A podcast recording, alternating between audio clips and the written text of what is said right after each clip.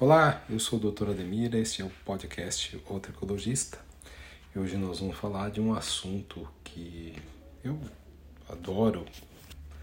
ler, estudar e estou aqui comigo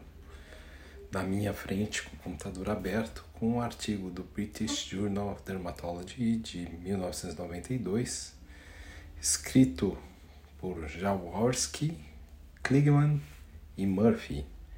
o artigo chama-se Characterization of Inflammatory Infiltrates in the Male Pattern Alopecia Implications for Pathogenesis. É, hoje nós já temos 30 anos depois desse artigo, nós já temos um conhecimento muito claro de que a alopecia androgenética é uma patologia inflamatória. E isso começou a ser demonstrado já faz alguns anos, talvez esse artigo do grupo do Kligman ele tenha, tenha definido algumas questões, encontrado algumas, algumas informações para ampliar um pouco mais desse conhecimento, mas os infiltrados inflamatórios eles fazem parte da região infundibular do folículo piloso em pacientes que têm alopecia endogenética, e esses infiltrados inflamatórios são predominantemente linfocíticos, ou seja, costumam ter linfócitos na sua maioria, como células inflamatórias, e monócitos também. Esse processo inflamatório ele é subclínico, então, na grande maioria dos casos, nós não temos um, um cenário de de dor, de desconforto, de coceira que acompanha o paciente ou que o paciente relate para nós. É, é uma coisa subclínica e a gente eventual, eventualmente vai encontrar é, esse visual inflamatório na tricoscopia ou a olho nu, utilizando uma lupa, é, perifolicular. A exudação serosa do folículo também na superfície do couro cabeludo também pode ser um sinal interessante desse quadro inflamatório.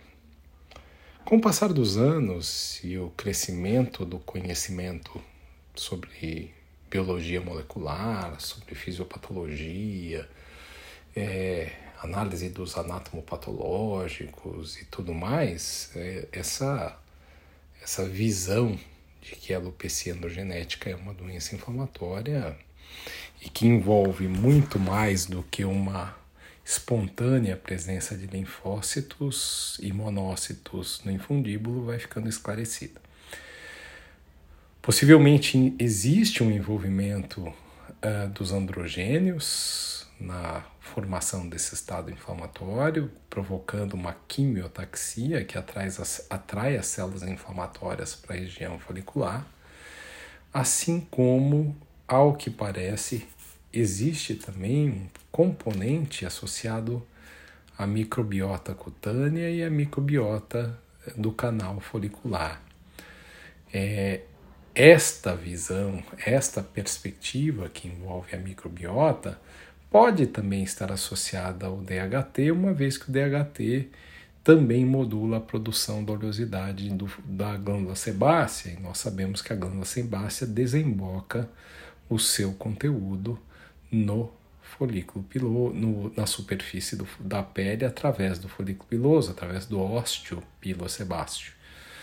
É, essa gordura inerentemente ela vai ocupar o espaço folicular em alguma quantidade e, e pode, entre outras coisas, modificar a microbiota, o ambiente microbiológico do canal folicular, gerando uma, um estado inflamatório que leva à atração destes, dessas células imunológicas, né, os linfócitos e os monócitos. A questão é que, é, uma vez que nós sabemos disso e reconhecemos na alopecia, na alopecia endogenética uma doença inflamatória,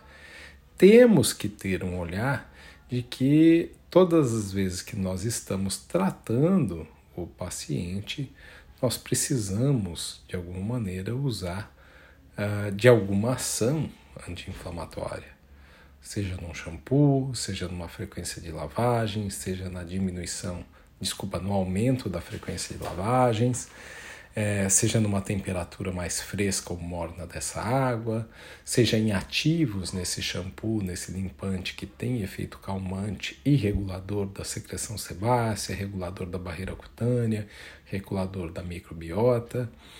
seja em tônicos que promovem esse tipo de atuação, de correção da barreira cutânea, de modulação inflamatória, seja mudando os hábitos do paciente, alimentação, estresse, é, sedentarismo e, e assim por diante, ou mesmo atuando de maneira a suplementar